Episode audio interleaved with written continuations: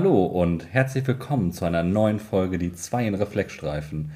Endlich zurück aus der Sommerpause. Hallo Patrick, wie geht's Hi, dir? Super, wir sitzen uns heute auch mal wieder gegenüber. Ja, wir haben in der letzten Folge das Ganze schon äh, ja gemacht, dass wir uns in echt online äh, den Rücken gekehrt haben und so wirklich so richtig vor Ort sehen. Ähm, ja. Ist eine schöne Erfahrung. Wir haben das heute auch wieder mit einem schönen Essen verbunden. Und äh, eigentlich ist das ganz schön und wir freuen uns, dass wir wieder jetzt aus der Sommerpause uns mit Energie jetzt voll gesteckt haben und jetzt wieder starten wollen. Äh, ja, und wir starten direkt mit einem etwas komplexeren Thema mal. Und zwar haben wir uns mit dem akuten Abdomen heute beschäftigt.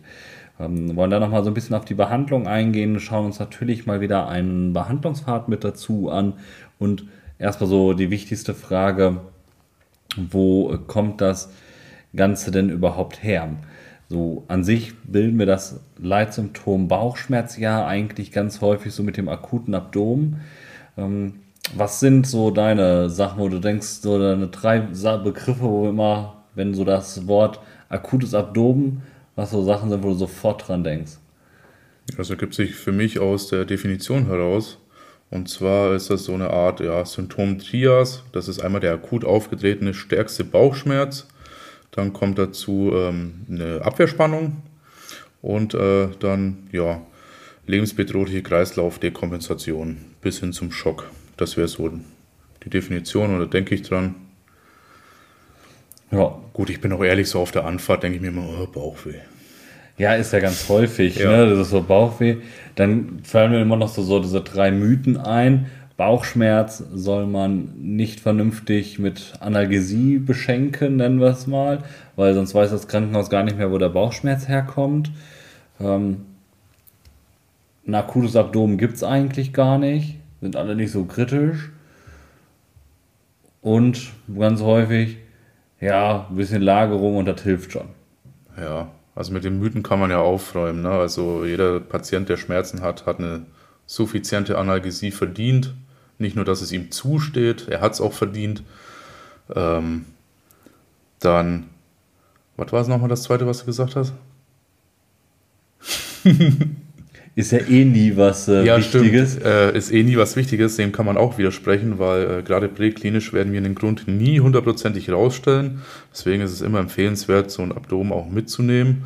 Und ähm, wir müssen uns auch mal von dem Begriff, äh, Begriff des unklaren Abdo äh, oder unklaren Abdomens und akuten so ein bisschen aufdröseln, weil fürs unklare Abdomen gibt es eigentlich so gesehen gar keine Definition und alle Abdomen, die uns präklinisch irgendwie ja, entgegenkommen, sind immer unklar, weil wir es eben nicht differenzieren können und sie sind auch alle aber halt akut.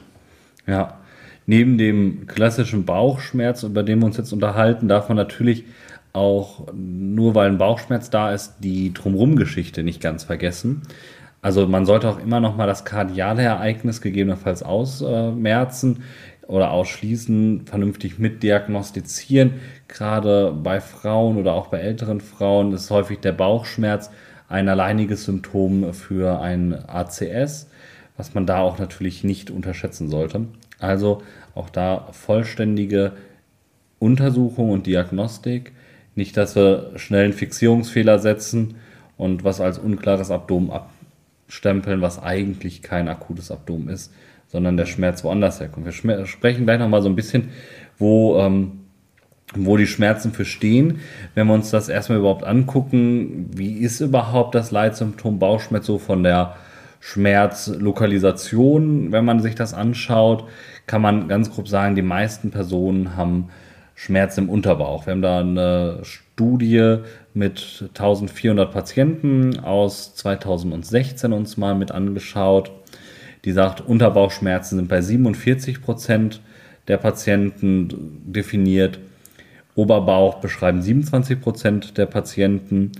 Mittelbauch bzw. so Flankenbereich sind 5 Prozent. Und eigentlich eine ganz beträchtliche Zahl sind der diffuse Bauchschmerz. Das haben wir immer wieder, dass Patienten nicht sagen, hier, das tut genau links unterhalb des Bauchnabels weh, sondern ah, das ist so irgendwie, das zieht hoch, das zieht runter, das ist überall.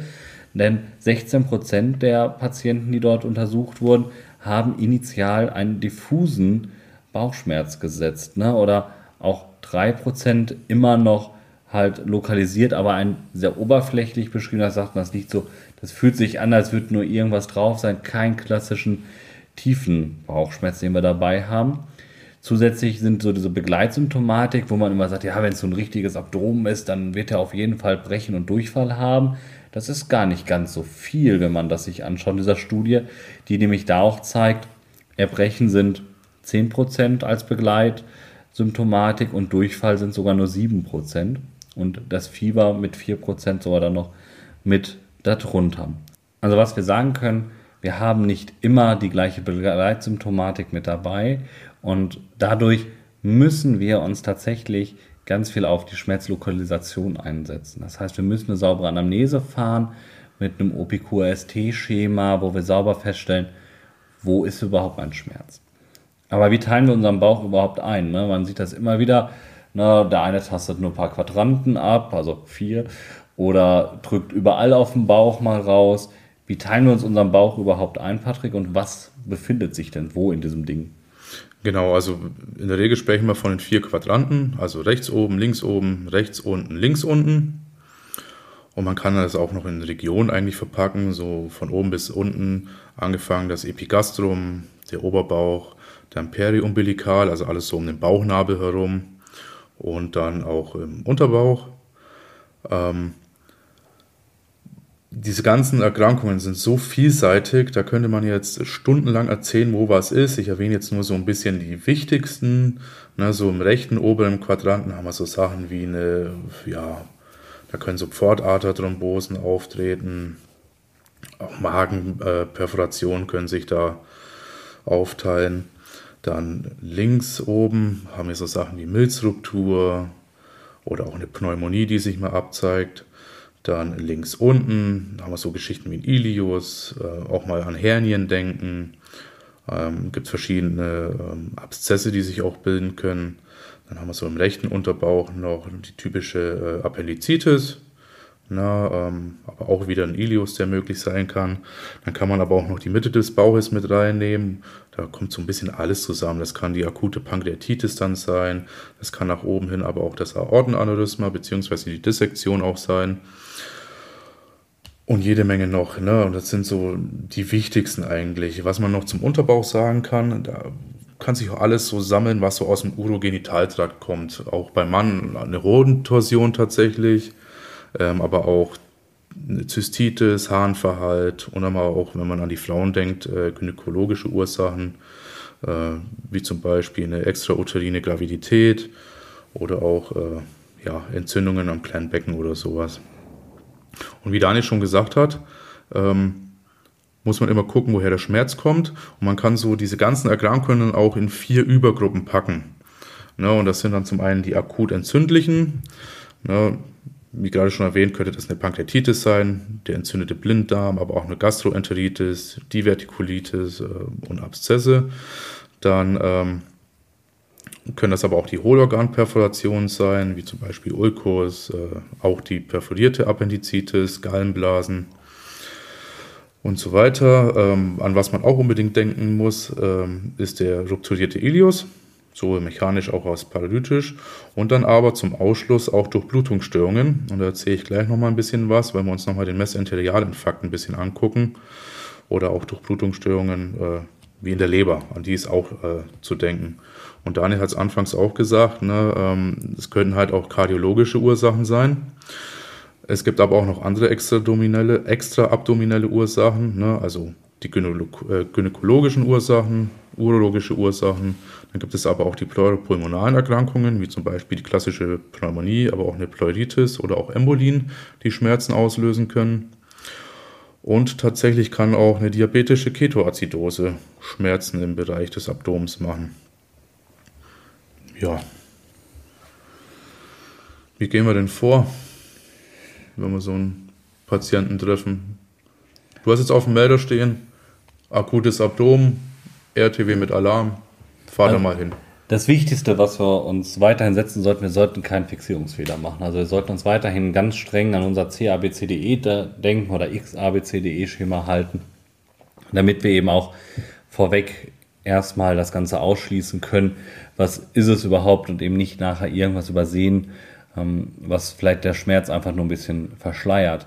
Ähm, denkt auch da immer noch mal dran an Trauma und Co., auch vielleicht zurückliegende Traumen. Ne? Ich finde die Milzruptur, die zweizeitige, ist immer noch so das beste Beispiel.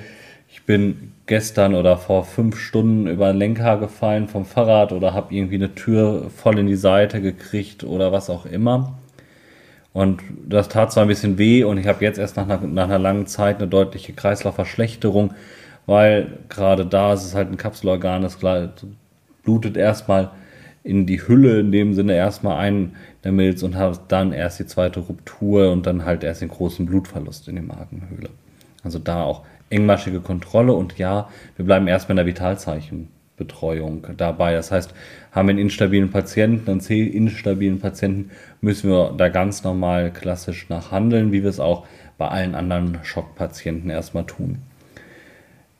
Dann ist die Untersuchung das A und O. Gerade das Abfragen des Patienten anhand des OPQST-Schemas stellt einfach einen wichtigen Punkt dar.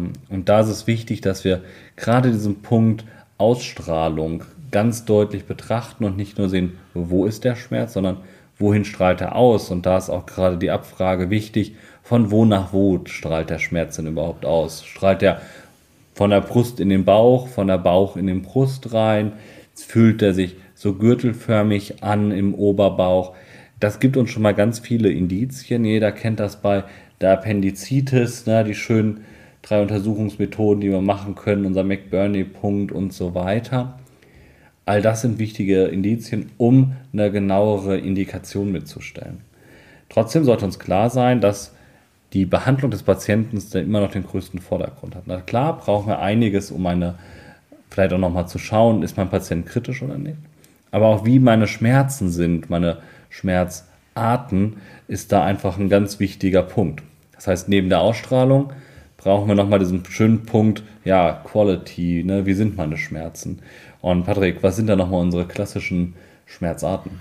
Ja, du hast zum einen den langsam ansteigenden Schmerz, der für so Entzündungserkrankungen spricht, wie Appendizitis, Pankreatitis, also alles, was langsam anfängt und dann immer schlimmer wird. Dann haben wir natürlich unsere klassischen kolikartigen Schmerzen, also ähm, immer wieder Schmerzspitzen mit kurzzeitigen Ruhephasen dazwischen. Ähm, ja, Gallen- und Nierenkoliken sind da so die wichtigsten Vertreter. Kann allerdings auch beim Ilius passieren. Und dann haben wir diese Spitzenschmerzen, oder man kann es ja auch Perforationsschmerzen nennen. Das ist dann ein starker, plötzlicher Schmerz, der durch den Körper zieht, dann aber auch wieder nachlassen kann und dann wieder langsam ansteigt. Und das ist so ein typischer Schmerz bei Ulkusperforation oder Gallenblasenperforation. Also alles, wo irgendwie irgendwas plötzlich jetzt kaputt gegangen ist und einmal so richtig dolle wehtut. Ähm, Beachtet werden kann man dabei aber auch dann so gewisse Schmerzgruppen auch. Ne? Das sind einmal die somatischen Schmerzen, die viszeralen Schmerzen und ähm, ja, übertragene bzw. projizierte Schmerzen. Den somatischen Schmerz beschreibt es am besten, dass die an speziellen Rezeptoren erkannt werden und über, äh, über afferente somatische Nervenfasern dann ins zentrale Nervensystem vermittelt werden. Daher kann man diese Schmerzen tatsächlich sehr, sehr gut lokalisieren ne? also den Ursprung. Ähm, man kann sie tatsächlich durch Manipulation, also in Form von Palpieren, drücken, provo ähm, provozieren. Ne? Ähm, denken wir an den klassischen Druckschmerz, den wir auslösen. Und oft nehmen Patienten dann bei diesen Schmerzen schon eine gewisse Schonhaltung ein, weil wir können den Schmerz natürlich nicht nur irgendwie verstärken, indem wir irgendwo draufdrücken. Man kann es vielleicht auch ein bisschen lindern, indem man irgendeine Schonposition einnimmt. Hier so ein gutes Beispiel für einen somatischen Schmerz wäre so eine lokale Bauchfellreizung oder der entzündete Blinddarm. Dann haben wir noch die viszeralen Schmerzen. Und das ist ein bisschen anders bei den, als bei den somatischen Schmerzen, weil diese zwar auch über afferente Systeme laufen, aber über afferente Sympathikus und parasympathische Nervenfasern. Und diese Bereiche sind dann nicht mehr so gut zu lokalisieren, weil es nicht so ja, spitz zu finden ist, sondern eher einen breiten ja, Bereich des Bauches dann insgesamt schmerzen lassen und ähm, ja dann eher grober sind. Und ähm, das sind dann meist auch die Schmerzen, wie Daniel erzählt hat, die zwar ähm, selten Begleitsymptome haben, aber dann sind es äh, ja so Sachen wie Erbrechen, Übelkeit, vielleicht auch ein bisschen Schwindel, ne? also all diese vegetativen Symptome. Und die hat man halt dann bei diesen viszeralen Schmerzen. Und zuletzt haben wir noch äh, die projizierten Schmerzen bzw. übertragenen Schmerzen und da müssen wir an die Headzone denken. Na, die Schmerzursache befindet sich zwar irgendwo im Körperinneren, aber ähm, die viszeralen Fasern auf Rückenmarkebene und die somatischen Afferenzen leiten dann na, in anderen Bereichen dann zum Schmerz über, weil sie sich die Bahn teilen. Und ähm, ganz typisch dafür wäre zum Beispiel bei einer Pankreatitis so auf dem Rücken, Höhe, Hüfthöhe, so ein Schmerzgürtel, der sich so einmal rumzieht. Na, Gallen- und Zwerchfellschmerzen können dann auch mal in die rechte Schulter strahlen und in die linke Schulter können Schmerzen strahlen, wenn zum Beispiel die Milz, äh, Milz betroffen ist.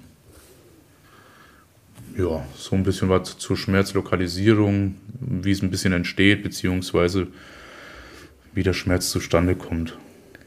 Ja, was für uns ganz klar sein muss, wenn wir das natürlich zum einen die Quality abfragen in unserem Schema, haben wir ja ganz häufig diesen Punkt Provokation, also kann ich es drücken, spüre ich eine Abwehrspannung im Bauch. Und da ist auch das Handling ganz wichtig.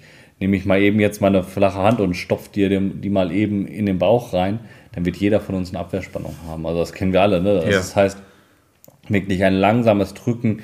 Ähm, es empfiehlt sich eigentlich immer schön einfach eine Hand aufzulegen und mit der anderen Hand langsam zu drücken, langsam reindrücken, damit wir eben keine Abwehrspannung haben. Man kann auch die Hand des Patienten führen lassen. Also, dass der halt Patient eure Hand nimmt, schon mal zu dem Ort schiebt, wo es ist und dann so von alleine vielleicht ein bisschen, ja, die Druckstärke auch vorgibt, wie er es toleriert. Ich habe gleich noch einen Einwand. Daniel hat es gerade schon mit dem McBurney-Punkt erwähnt, aber sage ich gleich noch was dazu. Ja, ähm, das heißt auch da, also vernünftig äh, da auch nah zu tasten. Und denkt dran, wenn das da einmal weh tut, dann tut das in einer halben Stunde auch noch weh. Ähm, ich erinnere mich da an einen schönen Patienten dran, der diesen ganz schönen klassischen Loslassschmerz hatte und irgendwie das halbe Krankenhaus nochmal auf dem armen Mann drauf rumgedrückt hat, weil alle so fasziniert waren davon, dass er einen Loslassschmerz hat. Also wenn er Schmerzen hat, glaubt ihm das ruhig.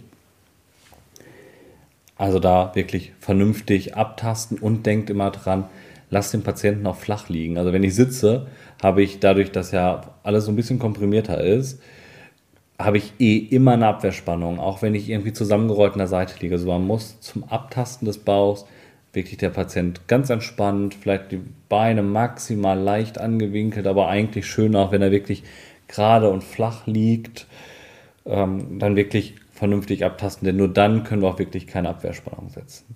Auch da muss man sagen, nur weil ich keine Abwehrspannung habe, heißt es noch lange nicht, dass ich kein akutes Abdomen habe. Wir haben in, gerade in frühen Phasen vielleicht nicht immer direkt eine Abwehrspannung. Jetzt werden der Daniel und ich wahrscheinlich ein bisschen diskutieren oder einer von uns hält die Klappe, weil ich habe es auch schon in den Beitrag geschrieben zur Appendizitis, dieses auf dem Bauch rumdrücken. Da sehe ich persönlich nur noch sehr, sehr wenig Nutzen darin. Weil machen wir uns nichts vor. Wir haben gerade davon besprochen oder gesprochen, dass der Patient im Vordergrund steht, dass wir Symptome und Beschwerden behandeln. Und nur weil ich eine geile Diagnostik ausführen kann und dann weiß, ja, das ist vielleicht zu 78,295 Prozent der Appendizitis, habe ich aber den Patienten auch schon 25 Mal, ja, was weiß ich, gequält, weil ich von McBurney über Lanz zu, wie heißt es nochmal, Bloomberg und dann will ich vielleicht noch den Darm ausstreichen, was man ja eigentlich auch nicht mehr macht. Und es tut dem Patienten alles weh. Und ich sage, ich habe davon keinen Nutzen eigentlich präklinisch. Weil was ist unsere Aufgabe? Vitalparameter stabilisieren, Schmerzen nehmen. Was habe ich davon, wenn ich jetzt dem Arzt eine geile Übergabe machen kann? Ist so meine Meinung. Und was man auch betrachten muss, ist, dass jede Bewegung, jedes Drücken, jedes Klopfen eigentlich auch eine Ruptur begünstigen kann. Und damit hat der Patient definitiv auch nichts gewonnen. Jetzt deine Meinung. Ja, bin ich tatsächlich zum großen Teil tatsächlich sogar mit dabei. ähm, also wirklich, das ist ja das, was ich gerade schon so ein bisschen andeute, einmal abtasten und alle sind glücklich. Ich finde es eigentlich mal schön mit den meisten Kolleginnen und Kollegen und äh, Notärztinnen und Notärzten sind wir eigentlich auf so einer guten Arbeitsbasis, dass der, der zuerst eingetroffen ist und abgetastet hat, dessen Ergebnis wird eigentlich übernommen und ja. dem wird eigentlich fast immer geglaubt, sodass wir gerade eben wenn es nicht gerade nochmal notwendig ist, vielleicht für eine Verschlechterung des Patienten so zu schauen, habe ich jetzt vielleicht echt eine Einblutung, habe ich den harten Bauch, dass ich es dann halt wirklich unterlasse. Das heißt, da müssen wir auch dem Patienten einfach am besten drauf vertrauen. Na klar, Bauchschmerz ist nicht gleich immer Bauchschmerz. Jetzt kann man sagen, ja, aber ich muss doch erst mal drücken, damit er überhaupt richtig Schmerzen hat. Ja, muss man aber halt eben auch nicht. Wenn es wirklich was ist, was wir vielleicht zum Rupturieren bringen könnten, machen wir es uns eher nur schlechter. Jetzt kann man auch sagen, ja, Schmerzskala einschätzen als allgemeines ist eh schon ultra schwierig. Ja. Wenn man überlegt, was wir alles so an, an Schmerzskalen haben, das ist diese ganz klassische visuelle Analogskala, ne? so schieben sie dahin, wo es weh tut. Nennen sie einen Wert zwischen 0 und 10, die numerische Rating-Skala. Wobei man auch sagen muss, auch das ist immer sehr schwierig. Ich glaube, gerade ein Großteil der Patientinnen und Patienten, sehr die subjektiv. wissen, ja, das ist sehr subjektiv. Ja. Und also ich glaube, ich hatte noch nichts wirklich, wo ich Schmerzen 10 hatte. Also mir fehlt so der Vergleichswert. Ne? Ja, letztes Mal irgendwann richtig starke Kopfschmerzen, wobei ich aber denke, ich glaube noch, es geht noch mehr Schmerz, als ich schon hatte. Und auch das gibt natürlich immer das Gefühl, dass man sagt, ja, das ist das Stärkste, was ich so hatte oder kenne und das ja. ist eine 10 man sich denkt, ja, finde ich jetzt nicht so. Aber das ist für den Patienten erstmal so. Ich finde diese Smiley-Analog-Skala auch noch ganz nett gemacht, dass man so ein bisschen guckt, wie ist meine Mimik. Und ich glaube, wenn man draußen ganz häufig so eine Kombination aus numerischer und Smiley-Analog-Skala für sich selber auch fährt, um zu gucken, wie kritisch ist mein Patient, ist das jetzt wirklich der Patient, der in diesen Bereich Analgesie reinrutscht oder nicht, stehen wir da, glaube ich, ganz gut. Ich glaube auch, und da werden vielleicht viele uns oder mir recht geben, den kritischen Patienten erkennst du so an seinem Allgemeinzustand. Du kommst durch die Tür und du siehst ja den Patienten. Und du siehst ja so im Erstangriff dann schon, ist der blass, ist der schweißig, krümmt der sich vor Schmerzen. Der muss ja nicht schreien. Es gibt auch Leute, die Schmerzen einfach wegstecken, weil sie meinen, sie sind tapfere Indianer. Das ist ja auch okay, ne? das dürfen sie ja gerne machen. Aber äh, verlasst euch nicht nur immer auf diese Skalen, habt auch einfach einen Blick für den Patienten, auch komplett ohne Monitoring, einfach mal den Patienten schon mal, ja, einfach mal anfassen. Na, ist er vielleicht sogar heiß? Ne? Fieber kann ja auch mal ein Begleitsymptom sein. Ist er trocken? Ist er feucht? Na, der wird euch schon sagen, wie weh es ihm tut. Auch, na, vielleicht habt ihr mal einen bösen Patienten, der sagt, äh, du mit deiner Skala, gib mir was gegen Schmerzen, ich habe Aua. Ja, also da ist, glaube ich, das, das Gefühl, braucht er wirklich was, ist einfach ein wichtiger Erfahrungswert. Mhm. Na klar kann man sagen, bei Erwachsenen ist die NRS, also die numerische Skala, eigentlich immer so mit das leichteste, aber eben relativ schwierig halt, äh, wenn die es nicht kennen. Habe ich natürlich auch vielleicht Patienten, Tumorpatienten oder ähnliches, die, oder Schmerzpatienten im Allgemeinen, die diese Schmerzskala immer wieder mitgearbeitet haben und die schon kennen und das sehr ja. gut einschätzen können mit denen kann ich in Perfektion mit dieser numerischen Skala alleine arbeiten. Wiederum andersrum, denk an Kinder, vielleicht Kleinkinder, die sich ja. nicht so äußern können. Ja, das ist. Den äh, kannst du fünfmal sagen, eins ist nix, zehn ist ja. ganz, ganz schlimm. Genau, ne, da, da ist wieder meine Smiley-Skala eigentlich das Einzige, was ich haben kann. Ja. Na klar ist die auch immer so ein bisschen subjektiv, ne, aber auch da ist, glaube ich, so das menschliche Feingefühl so ein ganz wichtiger Punkt mit dabei. Das heißt, wir sollten Schmerzen behandeln. Unbedingt. Ja, ich finde eine, eine, Studie von, also von bei einer Veröffentlichung 2012 kam es äh, dazu, dass äh, die haben auch eine Studie mit betrachtet, wie sieht es überhaupt mit Analgetikern aus. Die haben das ein bisschen ähm, ja, präoperativ äh, beacht, betrachtet, jetzt nicht nur auf den Rettungsdienst raus. Und wenn man schaut, postoperative Patienten hatten mit ihrer Analgesie eine 90-prozentige Patientenzufriedenheit. Ey, das ist super. Mhm. 90 Prozent der Patienten haben postoperativ gesagt, ich bin sehr gut behandelt, ich habe bis hin zu keine Schmerzen oder die Schmerzen sind für mich so entspannt und alles ist in Ordnung. Und wenn wir das Ganze präoperativ sehen, sind wir lediglich bei 40 und 60 Prozent. Das spiegelt, glaube ich, so meine subjektive und persönliche Erfahrung im Rettungsdienst häufig wieder. Ja. Ganz häufig wird halt diese allgemeine Auffassung noch vertreten, dass eine ja, vor allem auch nicht nur die Schmerztherapie, sondern auch die opiatbasierte Schmerztherapie. Dann wird so gesagt, ja, gehen wir mal nur ein bisschen. Ähm, diese opiatbasierte Schmerztherapie beim akuten Abdomen die klinische Symptomatik verschleiern würde und damit die Therapieentscheidung negativ beeinflusst. Da halten Ärzte sich teilweise häufig auch da ähm, bewiesen in dieser Veröffentlichung mit Analgetika häufig so ein bisschen zurück den schönsten Satz, den ich mal von äh, einer Allgemeinchirurgin gehört hatte, als wir ein unklares oder auch akutes Abdomen ähm, in die Notaufnahme gebracht haben, war, ja, muss ich eh reingucken. Ja. ja. Also die war auch dabei, natürlich kriegen die Schmerzen äh, müssen beseitigt werden. Auch da haben wir natürlich eine viel bessere ähm, Patientencompliance. Natürlich habe ich je nach Analgetika vielleicht auch eben das Problem, dass ich mir eine Kommunikationsprobleme einfach setze, weil ich eine ähm, Vigilanzminderung setze und so weiter. Wobei auch da haben wir, glaube ich, unterdessen genug Medikamente, mit denen wir eine Sedierung oder, ja, eine Sedierung wollen wir ja gar nicht. Analgosedierung. Genau, eine Analgosedierung oder auch an, ja. reine Analgesie genau. fahren können und wir können auch gut mit dem Patienten reden. Ja. Ein schönes Beispiel ist immer unser Paracetamol. Das hatten wir schon in einer unserer letzten Folgen schon mal besprochen als Nicht-Opiat. Gerade bei schwangeren Patienten perfekt. Kann in der Schwangerschaft durchgängig mit eingesetzt werden, ohne Probleme. Also das Paracetamol ist da IV wunderbar und wirkt da auch ganz schnell. Häufig wird unterdessen auch die Kombination aus Nicht-Opioiden und Opioiden ähm, Analgetikern einfach. Auch so ein Mythos, den man ja häufig hört. Bei Bauchweh bitte keine Opiate geben. Ja, das, Weil das könnte ja auch ein Darmverschluss sein. Ja, das stimmt, ne? Ja. könnte. Ne? Könnte auch Obstipation einfach nur sein, warum auch immer. Aber ähm, dann in der Anamnese halt einfach mal kurz fragen, wie war denn der Stuhlgang? Ist Stuhlgang vorhanden oder nicht? Ja. Und wenn er da dann Patient sagt, nee, schon seit fünf Tagen nicht mehr, dann macht's, kann man trotzdem Opiate geben. Ne? Ja. Aber die Information vielleicht dann trotzdem einmal mit aufnehmen. Also das ist auch irgendwie so ein weit verbreiteter Mythos. Ja, also da ist ja vor allem im Opiatbereich ist Pyritramid perfekt dafür Fenta. geeignet. Ne? Ja. Oder Fenta, so in den meisten Veröffentlichungen sieht, wird häufig vom, ähm, vom Dipidolor, wenn wir mal wieder ja. einen Markennamen reinwerfen, das äh, Peritramid ganz häufig ja. mit erwähnt, ist da sehr potent und wirksam, setzt wenig auf das Bewusstsein des Patienten mit rein und da gut auch gut steuerbar. Wir wollen heute noch mal so ein bisschen auf das Nicht-Opioide reingehen und zwar haben wir uns heute mal das Metamizol noch mal zu rein geholt. Wenn wir über nicht-opioide Analgetika sprechen, sprechen wir, werden diese tatsächlich erstmal in saure bzw. nicht saure Analgetika mit unterschieden.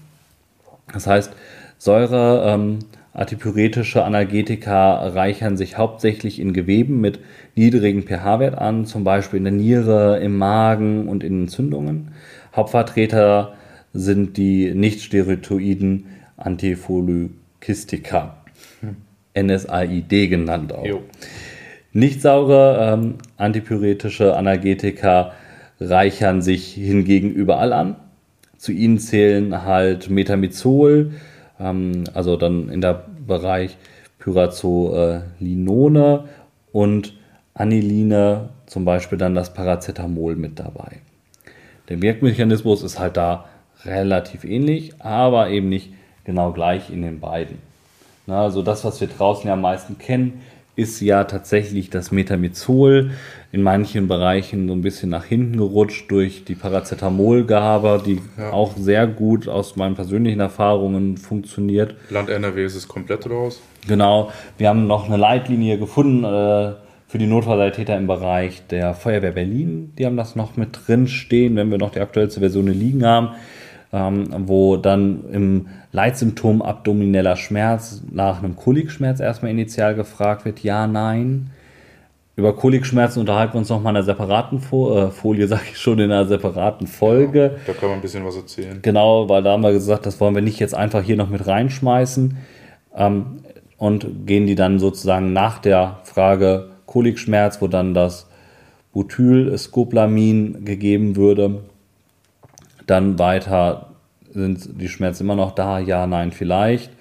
Und geben dann Metamizol, ein Gramm, häufig als Kurzinfusion. Ja. Und wenn wir uns das Metamizol angucken, funktioniert es äh, ja ganz klassisch mit unseren tollen Cox-Teilen. Na, haben wir tausendmal schon gehört, haben wir, glaube ich, auch schon in einer Folge so ein bisschen drüber gesprochen, bin ich gerade am Überlegen.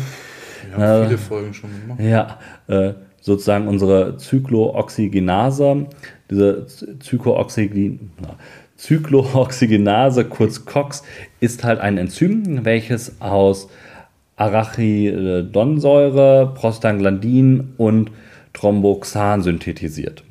Prostaglandine sind Hormone, welche als lokaler Schmerzmediator fungieren und bei der Entstehung von Fieber und Entzündungen beteiligt sind.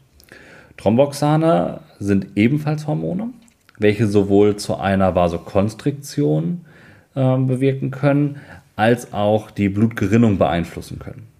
Dies geschieht zum einen durch die Förderung von ähm, ähm, der Förderung der Thrombozytenaggregation und zum anderen durch die Ausschüttung von verschiedenen Gerinnungsfaktoren.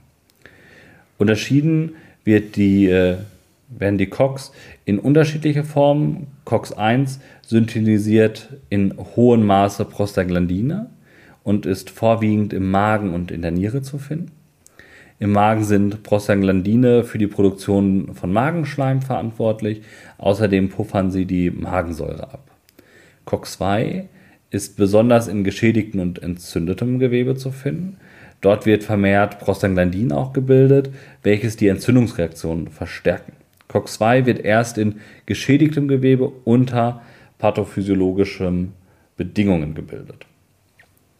Jetzt kommen wir zur Wirkung von Metamizol, ne? sozusagen dieser Einstieg darin. Die Wirkung von Metamizol ist noch nicht ganz abschließend geklärt. Fakt ist, dass Metamizol unter anderem zu der Gruppe der Cyclooxygenase-Hämmern gehört. Durch die Hemmung der Ho äh, schon, zu der Hemmung der COX-Enzyme wird weniger Prostaglandin ausgeschüttet, was die fiebersenkende und schmerzlindernde Eigenschaft von, äh, von Metamizol erklärt. Außerdem hat Metamizol eine spasmolytische Eigenschaft, weshalb die Anwendung bei Gallen- und Nierenkoliken mit anbietet. Haben wir noch ein zweites Medikament, was man so klassisch dazu gibt, zu den äh, Nierenkoliken oder Gallenkoliken, kommen wir aber dann in einer separaten Folge nochmal zu. Da Metamizol schlecht in saures, beziehungsweise dadurch ja saures ist ja gleichzeitig entzündetes Gewebe eindringen kann, bleibt eine entzündungshemmende Wirkung jedoch dabei aus. Außerdem wird vermutet, dass Metamizol ebenso wie Paracetamol am Cannabinoid-System mitwirkt.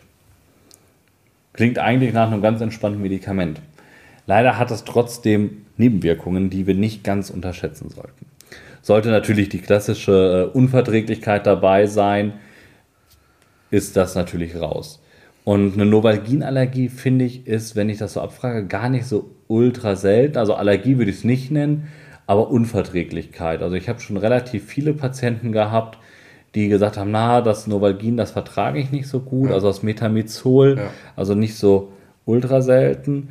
Aber ich finde, es ist eigentlich ein Medikament, was wir zumindest erstmal präklinisch mit, der, mit dem Punkt Unverträglichkeit sehr gut abfragen können, weil es weit verbreitet ist. Das heißt, man kann eigentlich da ganz gut fragen, haben Sie Metamizol, also nur oder halt den Handelsnamen Novalgin oder wie sie alle heißen, Novalich und hast du nicht gesehen ja. heißen.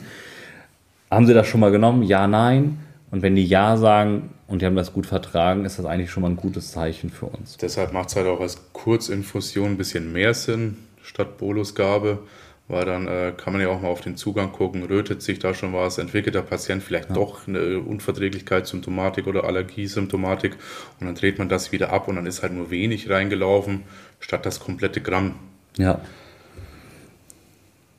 Was wir halt ähm, dazusetzen müssen, dass nach der Applikation von Metamizol zu einer Kreislaufdysregulation kurzzeitig kommen kann, sollte auf die Gabe bei kardialen Ereignissen oder bei einem Blutdruck kleiner 90 systolisch verzichtet werden. Metamizol darf zusätzlich nicht bei Blutbildungsstörungen mitgegeben werden, vor allem bei dem Verdacht auf eine ähm, Agrana, oh, jetzt ist heute. Agranulozytose. Genau, ne, Agranulozytose. Ja, du hast es gerade gesagt, es ist Aber spät. auch nicht richtig, glaube ich. Ja, ähm, Agranulozytose oder Thrombozytentopenie. Das hatte ich noch besser trainiert. Darf es halt auch eben nicht verabreicht werden. Hm, sauber abfragen, letzten Arztbericht sich einfach mal notfalls dazu holen, bevor wir da das geben. Vorsichtig da bei Schwangeren, im Gegensatz zum Paracetamol ist das Metamizol aufgrund fehlender Erkenntnis über mögliche Schäden am Ungeborenen erstmal nicht direkt zugelassen für die Applikation während der Schwangerschaft. Und zusätzlich, da Metamizol sich in, der, in die Muttermilch, Muttermilch mit übergeht, sollte auf die Applikation während der Stillzeit tatsächlich auch verzichtet werden.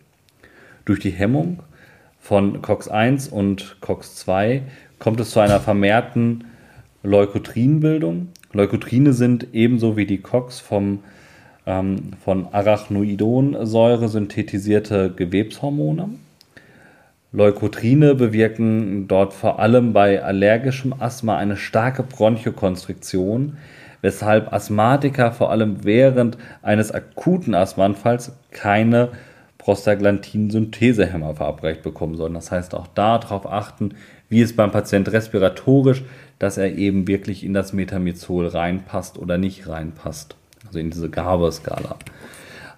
Bestehen Zweifel, Alternativen haben wir, glaube ich, unterdessen in der Analgesie relativ gut. Zum einen, was wir ja schon sagten, halt das Paracetamol, was wir schon berichtet haben, oder halt dann auch da mit dem Notarzt zusammen ein Opiat, am besten halt das Pyritramid, was da sehr gut mit immer beschrieben wird. Je nachdem, was auch lokal zugelassen ist. Ne? Ja. Dann geht die Zielklinik so langsam. Wir haben unseren Patienten gut behandelt. Natürlich, mhm. Zugang hat er, Volumen bleibt alles beim Alten. Ne? Nicht zu viel Flüssigkeit rein, weil sollte es vielleicht doch irgendwas Rupturiertes, die Blutung sein, wir eben ja nicht verdünnen wollen, sondern auch da wollen wir einfach einen Zieldruck erstmal halten. Da sind wir ganz klassisch bei, wenn es eine Blutung ist, oder eine sehr gesicherte Blutung, ganz klassisch natürlich bei der permissiven Hypotension, ja. Genau. sodass wir so 90er, 80er Blutdruck systolisch ja. erstmal anvisieren und da auch nicht zu viel Volumen geben. Aber wie sieht es aus mit unserer Zielklinik, Patrick? Wo schippern wir den hin? Ja, am besten erstmal, also primär eine internistische und chirurgische Notaufnahme. Ähm, aber auch im Kopf behalten, ist es eine Frau. Schadet es nicht, wenn eine Gynäkologie dabei ist. Na, sollte es ein urologisches Problem sein, wäre ein urologisches Haus nicht schlecht, wo alles äh, vereint ist. Manchmal hat man halt nicht den Luxus, dass alles zusammenkommt. Dann äh, ist primär natürlich die chirurgisch-internistische Geschichte schön. Und wenn man die Wahl hat, dann kann man ja ein großes Haus anfahren, die ein bisschen interdisziplinärer aufgestellt sind. Ja, so würde ich das sagen. Ja, was uns klar sein sollte, sollten wir wirklich dieses klassische, diese alte Schulbuchdefinition akutes Abdomen ja. gleich OP mit in Betracht ziehen, sollte es wichtig sein, dass der OP auch kann. Ja, eine Voranmeldung sollte so genau, stattfinden. Also, ne? also gerade da. Nichts vor. Es gibt halt auch so ja, fünf potenziell tödliche Erkrankungen, würde ich es nennen, die halt auch schnell ähm, beseitigt werden müssen. Ne? Das ist natürlich die, äh, eine Hohlorganperforation, das ist definitiv der Ilius, das ist definitiv die Pankreatitis auch. Dazu gehört aber auch das akute Aortensyndrom und auch die Mesenterialischämie. Und da wollte ich auch noch was kurz dazu erzählen. Ja. Wir, äh, damit wir nicht zu allgemein heute bleiben, habe ich mir noch äh, quasi die Mesenterialischämie bzw. den Mesenterialinfarkt rausgesucht.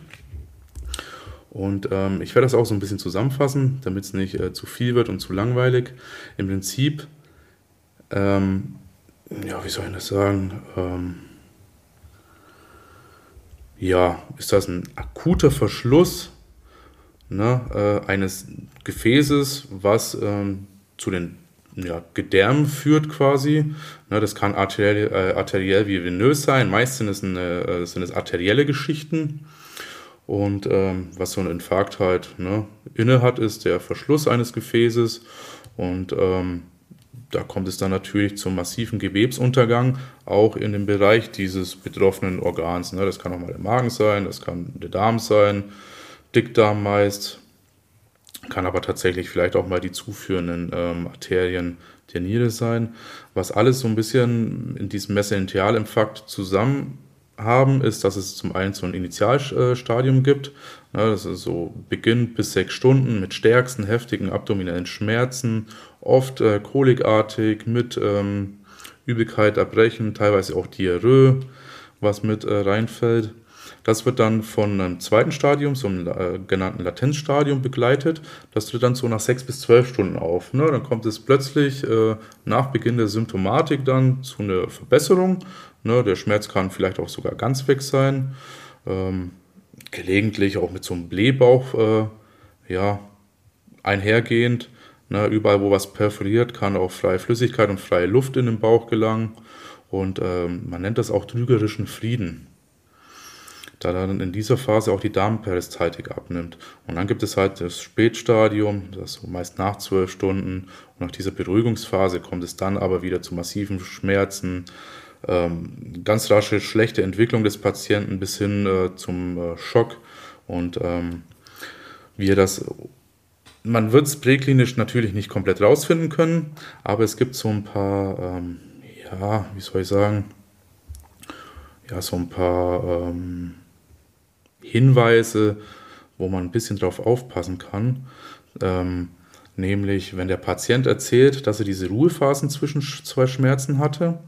Und ähm, was wichtig ist, wenn wir, wir haben ja ein Monitoring dran, wenn der Patient äh, Herzrhythmusstörungen hat, die können bekannt, aber auch unbekannt sein und da auch dann natürlich das Vorhofflimmern, das ist immer so ein Anzeichen, dass eventuell irgendwie ein thrombolisches, embolisches Geschehen sein könnte und der Patient dann eventuell so ein Mesenterialinfarkt hat. Also das Zusammenspiel zwischen ähm, Herzrhythmusstörungen und plötzlich auftretenden Bauchschmerz könnte immer so ein bisschen ähm, ja, ein Anzeichen dafür sein.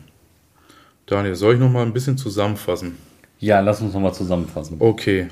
Red Flags und Zusammenfassung vom akuten Abdomen. Stärkste Abdom abdominelle Schmerzen, egal ob lokalisiert oder diffus, immer ernst nehmen. Immer eine spannende Geschichte beim Maiskomplex. Bitte nicht verharmlosen. Dann gucken, ist eine Darmperistaltik vorhanden? Hat der Patient vielleicht einen Blähbauch? Fehlt die Peristaltik. Dann die AZ-Reduzierung, man erkennt, dass der Patient schlecht ist. Aufs vollkommene Monitoring achten, auch ein 12-Kanal-EKG. Wir wollen natürlich ja. auch äh, kardiale Geschehnisse ausschließen. Dann gibt es äh, Bagatellerkrankungen, na klar. Das werden wir aber nicht rausfinden. Deswegen immer ernst nehmen. Wie Daniel gesagt hat, suffiziente Analgesie hat jeder verdient. Ja, die wichtigste Message eigentlich. Jeder ja. Patient mit Bauchschmerzen ja, hat ein Recht auf eine zeitnahe, adäquate Analgetikergabe. Ich finde, du merkst jetzt ganz schön, ne, Bauchschmerz ohne B ist auch Schmerz. Ja, ja. danke an No2Go. Genau, ganz toller Beitrag dazu gewesen. Und wichtig ist, so in der, in der ähm, äh, Diagnostik und auch in der Symptomaufnahme, wenn wir so eine Abfrage machen, denkt so ein bisschen daran, hat der Patient Pipi gemacht? Hatte der Patient Stuhlgang oder nicht? Hat der Patient vielleicht erbrochen? Und wie war das Erbrochene? Man muss auch ein bisschen an die GU-Blutung vielleicht ein bisschen mitdenken. Ne? Teerstuhl oder blutig erbrochen, geronnen erbrochen, so die ganzen Sachen. Gerade das L im Sampler wird jetzt ganz interessant, ne? das ja. letzte, letzter Stuhlgang und so weiter. Genau. Ganz schön viel. Jetzt weiß ich nicht, ob wir irgendwas vergessen haben. Ja, der letzte Punkt in unserer Zusammenfassung, gerade atypische Beschwerdebilder, ja. finden wir gerade bei Kindern und ja. Älteren und tatsächlich sogar bei Schwangeren teilweise wieder, wo wir eben nicht das gerade das große passende Diffuse haben. Ja. Und so zu guter Letzt, damit wir das nochmal so zahlentechnisch haben, wir haben jetzt über ganz viele Sachen gesprochen, was das ist, wenn wir das wieder aus einer Statistik rausnehmen von 2012 von unserer Veröffentlichung, die wir hier haben 22 bis 44,3 Prozent bleiben tatsächlich unspezifische Bauchschmerzen ja. nach klinischer Untersuchung. 15 bis 28 Prozent sind ungefähr akute Appendizitis. Dann haben wir danach die Gallenwegserkrankung ähm, und dann auch schon die gastroinstentalen initialen äh, Perforationen, die wir haben. Und so circa 5 bis 8 Prozent sind dann unser Freund der Ilius. Auch die Pankreatitis mit 3 bis 4 Prozent. Gar nicht so ganz zu unterschätzen. Ja. ja, wir werden euch noch eine kleine Grafik dazu machen. Ja, die findet ihr mit in der Folge mit drin auf unserem genau. Blog. Vielleicht noch nicht ganz am Anfang, die müssen wir erst noch machen. Müssen wir gucken, wie wir dazu kommen. Sie wird kommen, versprochen. Wir werden dafür nochmal dann einen Link extra schicken über Social Media, euch Bescheid geben. Und eigentlich wollten wir auch noch ein Gewinnspiel machen, fällt mir da gerade ein. Ja, das habe ich jetzt wieder vergessen. Das hatten wir abgesprochen. Das machen wir beim nächsten Mal. Haben wir noch mal, wir haben noch Tassen wieder, äh, zwei Stück. Tassen, Blöcke, Kugelschreiber, genau. Aufkleber, ja. richtiges Merchandise-Paket. Ja. Wir haben da noch ein kleines, äh, so zwei kleine Merchandise-Pakete, ja. nennen wir es mal schön. Ähm, schon mal da. Vielleicht melden sich unsere letzten Tassenbesitzer mal, wie es denen, wie es unseren Tassen geht. Ja. Ähm, die sind ja dann auch weit von uns weggereist. Wir danken euch wieder fürs Zuhören. Freuen uns wieder, dass wir jetzt wieder am Start sind, versuchen jetzt wieder regelmäßig auch da zu sein, sind ja. beide jetzt in unseren Jobs jeweils gut angekommen, haben uns Geht dort sortiert und wollen dann jetzt wieder unser Projekt so ein bisschen weiter begleiten. Ansonsten, wir freuen uns wie immer über Feedback. Seid uns nicht böse, wenn wir in den letzten Wochen nicht immer schnell drauf geantwortet haben oder vielleicht auch mal das so ein bisschen beiseite geschoben haben. Aber unsere Versprechen ist wieder, ähm, wenn eine Frage mit drin ist, versuchen wir es möglichst immer irgendwie mit zu beantworten. Genau. Wir wünschen euch noch eine schöne Woche und wir hören uns hoffentlich in zwei Wochen wieder. Tschüss. Ciao, ciao.